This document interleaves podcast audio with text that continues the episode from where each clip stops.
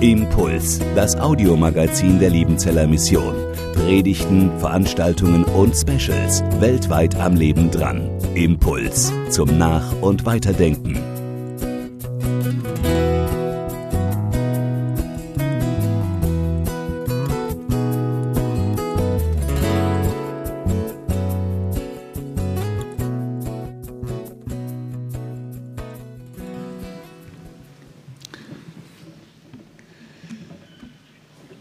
Die Freude geht weiter. Und dazu habe ich euch drei Überraschungen mitgebracht. Denn wenn wir etwas öffnen, etwas bekommen, ein Geschenk, und das passt, dann ist Freude da. Dann ist die Freude groß. Wenn wir Überraschungen aus der Bibel haben und bekommen, dann kann ich euch 100% versichern, die passen. Die passen für uns, auch wenn wir vielleicht manchmal auf den ersten Blick das gar nicht immer passend finden. Aber es ist so, weil diese Freudenpakete von Gott kommen. Die erste Freude, die erste Überraschung, die ich euch mitgebracht habe, ist die Feststellung von Lukas, dass, und jetzt sehen wir die nächste Folie. Nein, genau. Sie aber beteten ihn an. Danke, Daniel, dass du vorher dich versprochen hast.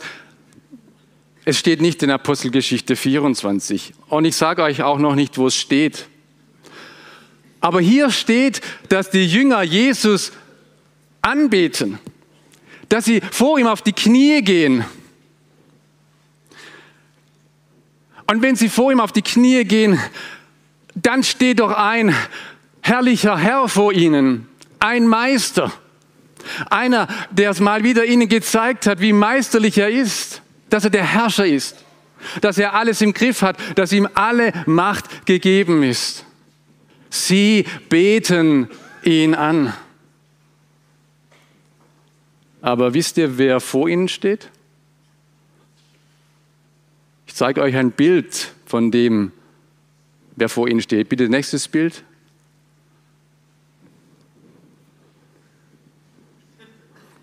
Nee, die Technik hat nichts falsch gemacht. Ihr guckt alle komisch. Es ist ein leeres Bild. Denn kein Jesus steht vor ihnen.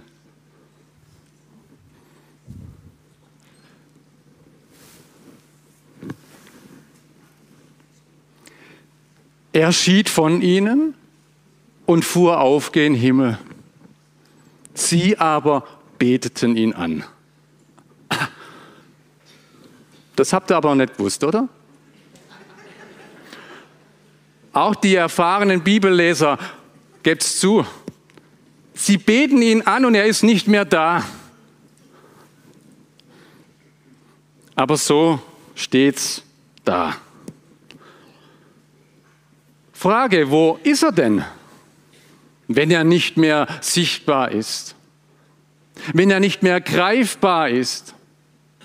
Wenn man nicht mehr irgendwie ihm jetzt in die Augen schauen kann? Auf Augenhöhe sich begegnen kann? Ist er weg? Für immer? Nicht mehr greifbar? Spürbar? Erfahrbar? Er sitzt zur Rechten Gottes. Da hat er jetzt Platz genommen. Ihr dürft gerne weiter in der Bibel forschen, aber ich glaube, eines der meist zitiertesten alttestamentlichen Worte steht im Psalm 110, Vers 1. Das kommt mindestens viermal als Zitat im Neuen Testament vor.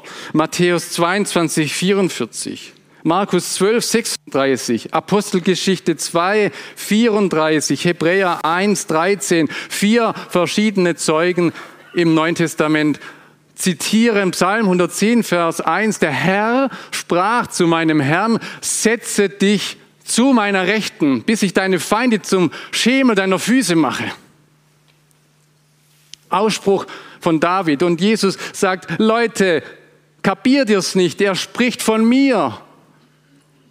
Der Herr, Gott, sprach zu meinem Herrn, zu Christus, setz dich hin zu meiner Rechten. Da ist der Platz. Mein rechter Platz ist leer.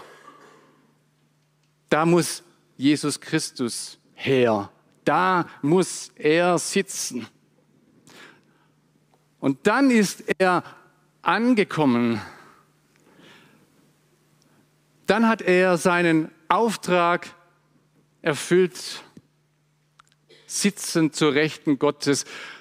In, Apost in äh, Offenbarung 3, Vers 21 spitzt Jesus, der Auferstandene, das noch zu und sagt, mit meinem Vater sitze ich auf seinem Thron. Also die hocken nicht nur nebeneinander, sondern eigentlich sitzen die zusammen auf dem Thron.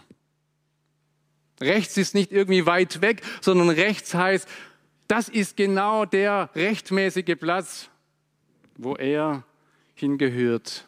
Der König, der Herrscher, dem alle Macht gegeben ist. Und wenn er da rechts Platz hat, dann umgibt diesen Thron eine Aura von Freude. Der Psalmbeter im Psalm 16 sieht das schon und sagt, du tust mir kund den Weg zum Leben. Vor dir, Gott, ist Freude, die Fülle und Wonne zu deiner Rechten ewiglich. Freude und Wonne um den Thron Gottes herum. Kein Wunder, dass die Engel in ihren vielen Scharen das entdecken und nichts anderes tun, als sagen, ja, er ist würdig zu nehmen. Er ist es wert, dass er empfängt. Und dann zählen sie auf Kraft, Reichtum, Weisheit und Stärke. Das ist alles das, was ihm der Vater verliehen hat. Die Kraft und die Stärke zu herrschen. Aber dann kommen noch weitere Eigenschaften. Ehre, Preis und Lob. Das ist das, was, was wir Menschen ihm bringen. Und die Engel vereinen sozusagen beides. Das, was von Gott kommt und das, was von uns kommt. Was dem Lamm gilt, das auf dem Thron sitzt. Und dieses Lamm, diesen Christus, den beten sie an. Da gehen sie auf die Knie. Sie beten ihn nicht an, weil sie ihn sehen, sondern weil sie wissen, er sitzt am rechten Platz. Sie beten Christus nicht an, weil es ihnen jetzt so gut geht, sondern sie beten ihn an, weil er so gut ist. Sie beten ihn nicht an, weil sie sich irgendwie gerade danach fühlen oder vielleicht so gut fühlen, sondern weil er jetzt endlich am rechten Platz angekommen ist. Da gehört er hin, unser Christus. Und wenn er dort sitzt, dann ist er immer noch mitten unter uns. So beten sie ihn an und so beten wir ihn auch an. Wir beten ihn an als der, der durchs Kreuz durch ist, den der Vater auferweckt hat und der jetzt zur Rechten des Vaters sitzt. So beten wir ihn an. Und das ist auch nur, nicht nur Jesus, sondern das ist Jesus, der Christus. Das ist der Gesalbte, das ist der Herr. Und deshalb ermutige ich euch auch so zu beten. Jesus Christus, Jesus Herr, dich loben wir, dich preisen wir. Eine zweite Überraschung.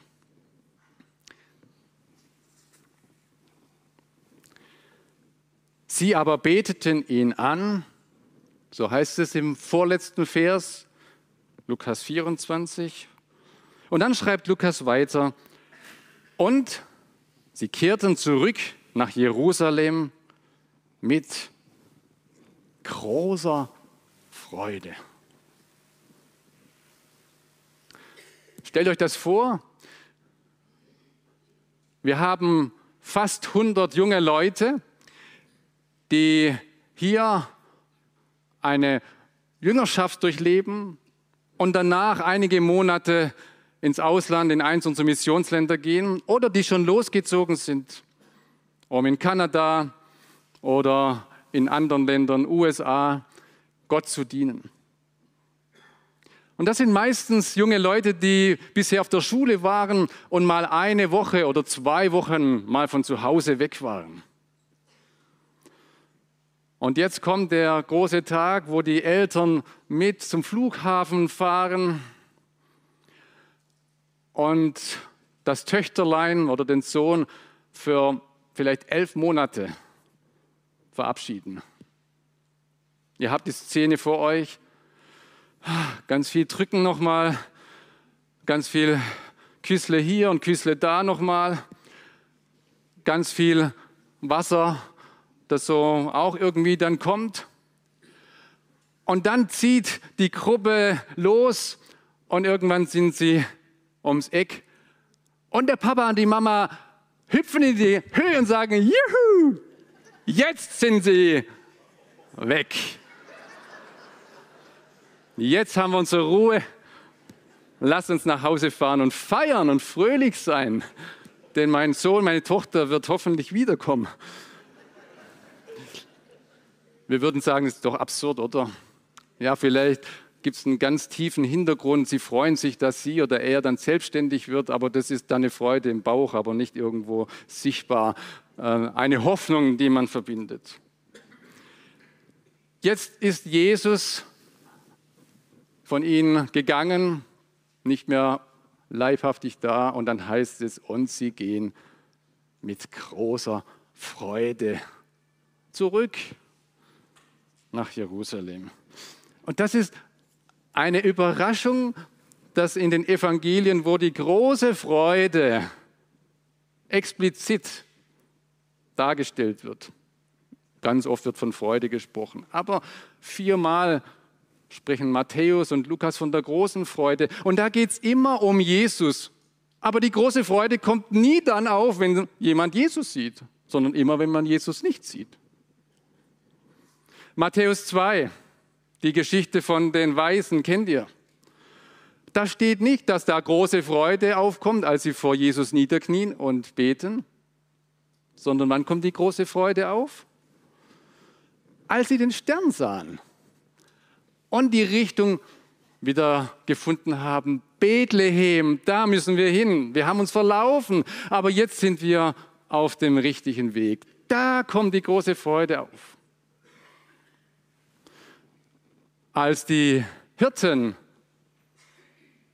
zur Krippe gehen, steht nicht, dass sie mit großer Freude vor Jesus niederfallen.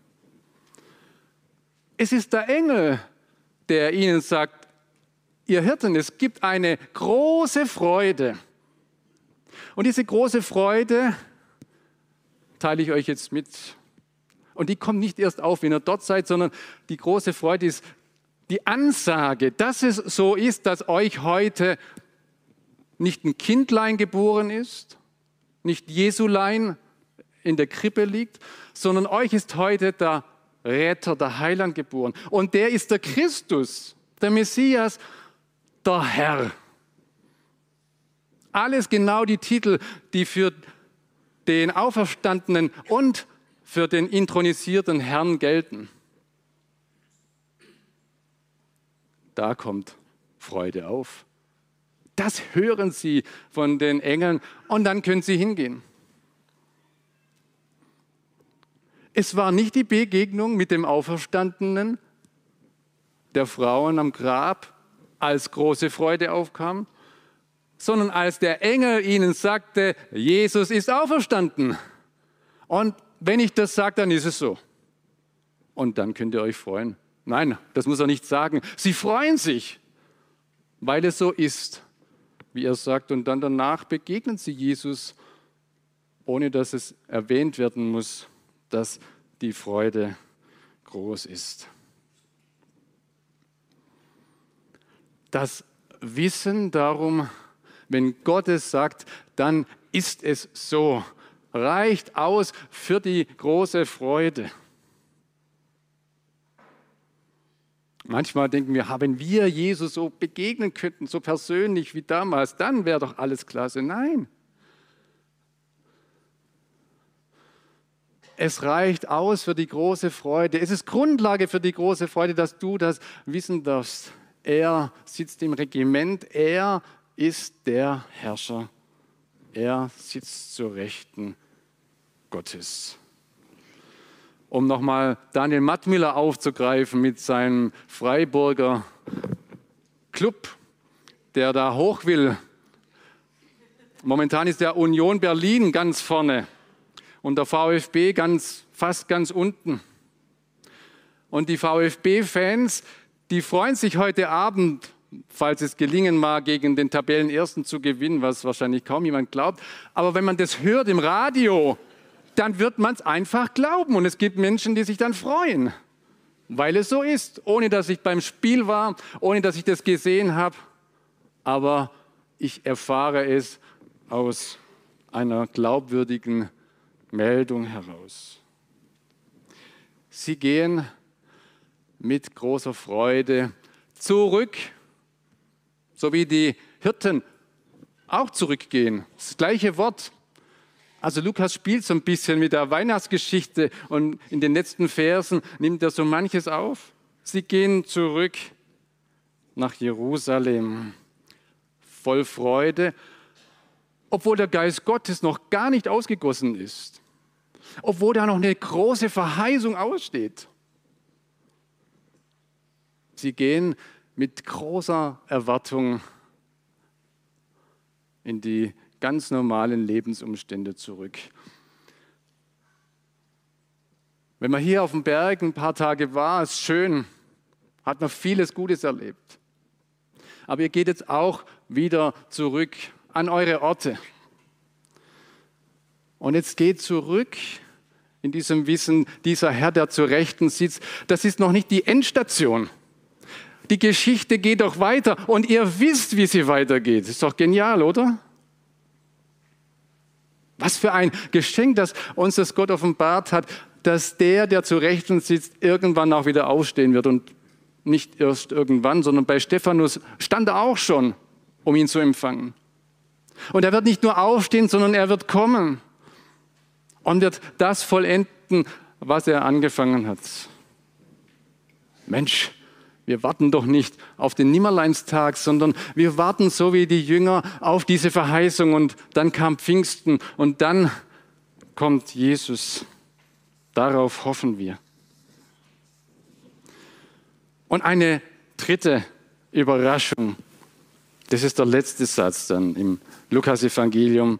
Und sie waren alle Zeit im Tempel und priesen oder lobten Gott. Die dritte Überraschung möchte ich mal so überschreiben. Gott ist aus unserer jetzigen Perspektive an einer Stelle einseitig, wo wir zweiseitig sind. Gott ist in allem viel größer und viel mehr und wir sind so winzig. Aber es gibt eine Situation, wo man den Eindruck hat, dass wir doppelseitig, zweiseitig sind und Gott ist nur einseitig. Und das gilt in Bezug auf das Wort Eulogia. So, kleine, kurze Griechisch-Runde. Jeder weiß und versteht dieses Wort. Eu Eu ist eine Vorsilbe im Griechischen, zum Beispiel Evangelion. Da steckt das Wort drin. Und Eu heißt gut, gute Botschaft. In einem schillernden Wort oder einem negativen Wort kennen wir das Euthanasie. So sage gut sterben, so tun, als ob das irgendwie nett wäre. Eu, gut Und Logos, Logeo, Logia, logisch auch, oder?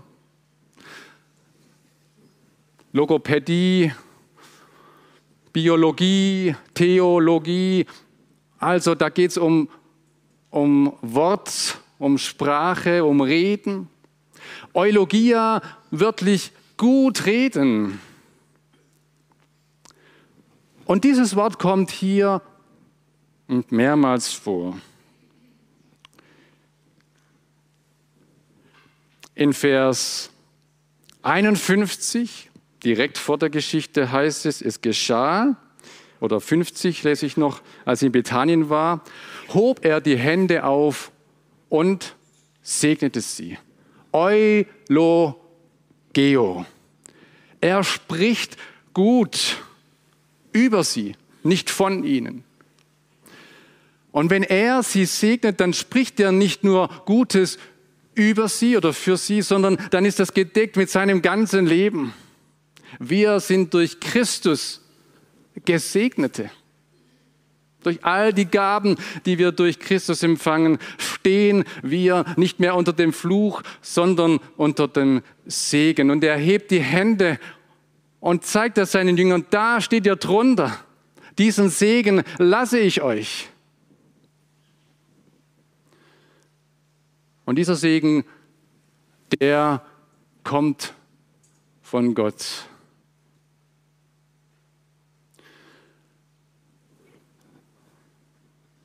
Und wenn dieser Segen bei uns ankommt,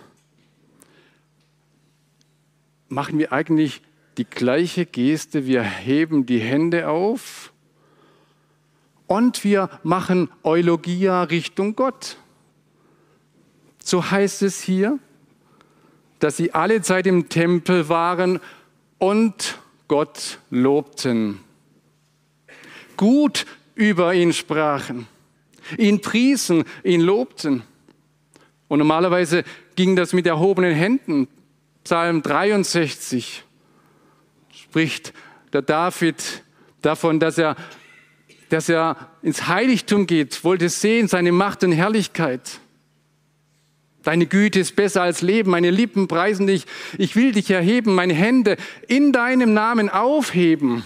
Ich will dich loben, preisen, Eulogea mit erhobenen Händen vor dir stehen. Und das ist eine Seite, die wir als Menschen tun können, dass wir Gott loben und preisen, und ihm Antwort geben auf das, was er uns schenkt. Und dann passiert Folgendes. Wenn das, was er uns schenkt, bei uns ankommt, dann können wir im Auftrag Gottes das Gleiche tun, im Namen Gottes, was er uns getan hat.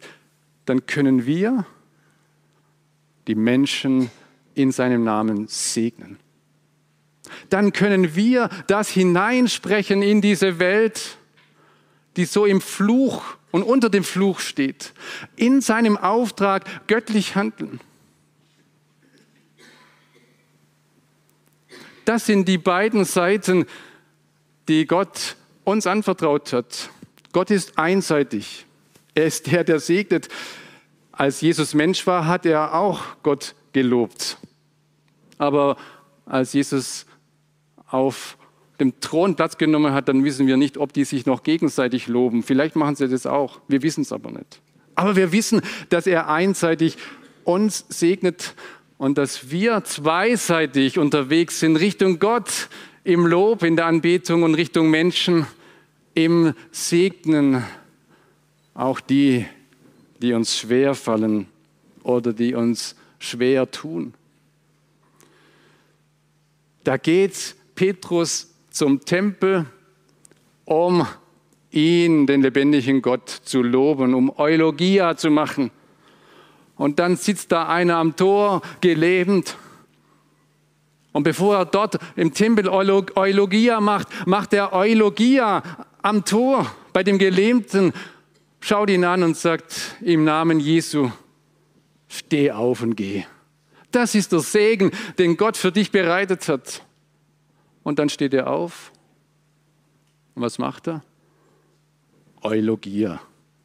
Er betet Gott an, nicht ein Petrus, sondern jetzt fängt er an, wieder Gott zu loben.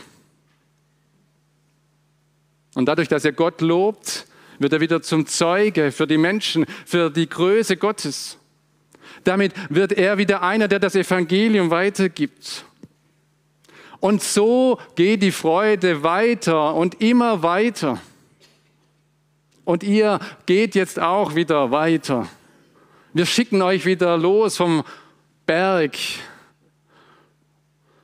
Nein, auch Liebenzell ist kein heiliger Berg. Aber da, wo Menschen als Heilige zusammen sind, das sind immer heilige Orte. Und deswegen war und ist das hier auch ein heiliger Ort, weil wir geheiligt zusammenkommen, um loszuziehen und andere zu segnen.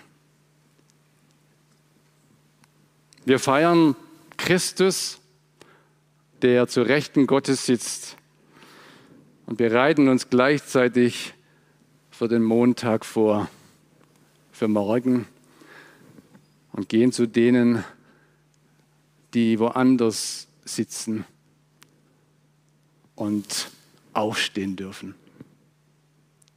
Lasst uns einige Augenblicke in der Stille jetzt sein.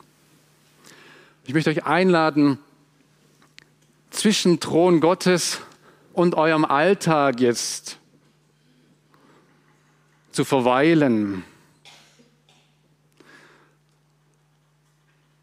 ihn zu loben, ihn anzuschauen und dann gleichzeitig mit dem anderen Auge, und ihr habt ja zwei Augen, das, was die Woche vor euch liegt, die Menschen, die euch begegnen, wo ihr vielleicht wisst, da habe ich eine Begegnung, die weiß ich jetzt schon, mit einem Menschen, vielleicht eine nicht leichte Begegnung, dass ihr jetzt diesen Menschen segnet.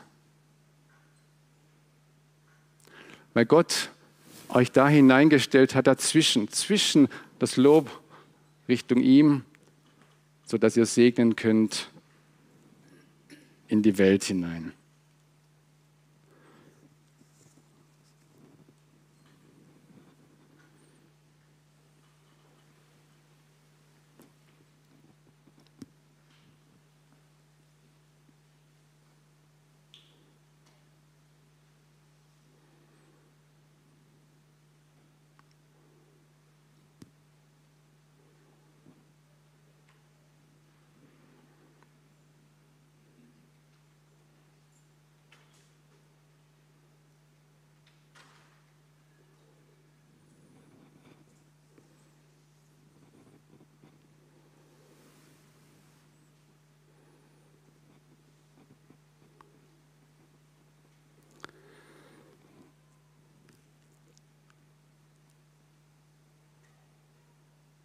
Er führte sie aber hinaus nach Bethanien und hob die Hände auf und segnete sie. Und es geschah, als er sie segnete, schied er von ihnen und fuhr auf gen Himmel. Sie aber beteten ihn an. Und sie kehrten zurück nach Jerusalem mit großer Freude und waren alle Zeit im Tempel und priesen Gott. Amen. Impuls ist eine Produktion der Liebenzeller Mission. Haben Sie Fragen? Würden Sie gerne mehr wissen? Ausführliche Informationen und Kontaktadressen finden Sie im Internet unter www.liebenzell.org. Die Liebenzeller Mission produziert ebenfalls das Fernsehmagazin Weltweit am Leben dran. Informationen zur Sendung und zum Empfang gibt es unter www.weltweit-magazin.de.